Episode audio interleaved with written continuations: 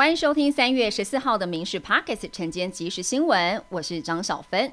国际消息：美国系股银行宣布倒闭，引发了挤兑的恐慌。美国总统拜登信心喊话，美国银行体系安全，存款户的资金都受到保障。美股涨跌互见，道琼收盘下跌了九十点，指数是三万一千八百一十九；标普五百小跌了五点，指数是三千八百五十五点；纳斯达克上涨了四十九点，指数是一万一千一百八十八点，涨幅是百分之零点四五。这是最新股市的消息。国内的天气今天还是受到大陆冷气团的影响，中部以北以及东北部低温只有十四、十五度，其他地方大约是十六、十七度。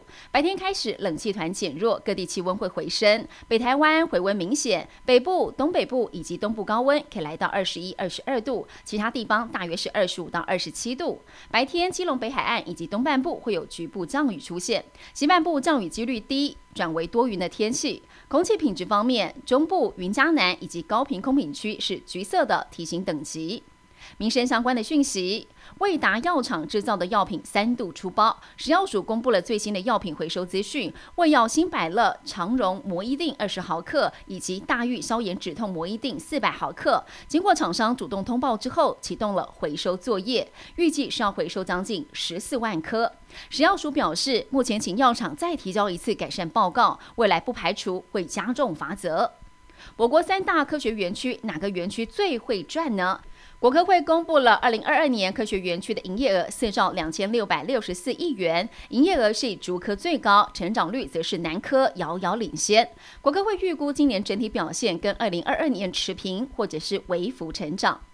薪水增加速度跟不上通膨，导致国人实际经常性薪资创十年来最大减幅。朝野立委质询主计长朱泽明，如果军工教再不调薪，恐怕难以吸引人才。而今年有机会调整吗？朱泽明坦言，物价上涨是指所得降低，确实可以考虑调整，否则两年都没有调薪，对军工教人员是不公平的。有监狱受刑人脱逃，二十九岁彰化监狱受刑人朱汉宗前往彰滨工业区一间玻璃工厂工作时，利用中午休息时间脱逃。彰化监狱指出，该受刑人因为表现良好，符合自主监外作业规定，可以自行往返作业及监禁的一个处所。警政署现在已经发布了查缉专刊来进行查缉。行政执金署花莲分署在下个月拍卖洗钱犯罪没入赃物，首次出现了虚拟货币泰达币，大约是两万六千一百五十颗，估计市值是七十八点四万台币。泰达币呢是以美元一比一方式来决定价值的，在虚拟货币市场属于稳定币，存放于俗称冷钱包的加密 USB 随身硬碟里，民众得标之后将解密转入得标者的电脑当中完成交易。农委会分析了一百种鸟类十年间在台湾数量的变化趋势，发现森林与农地环境还算是稳定。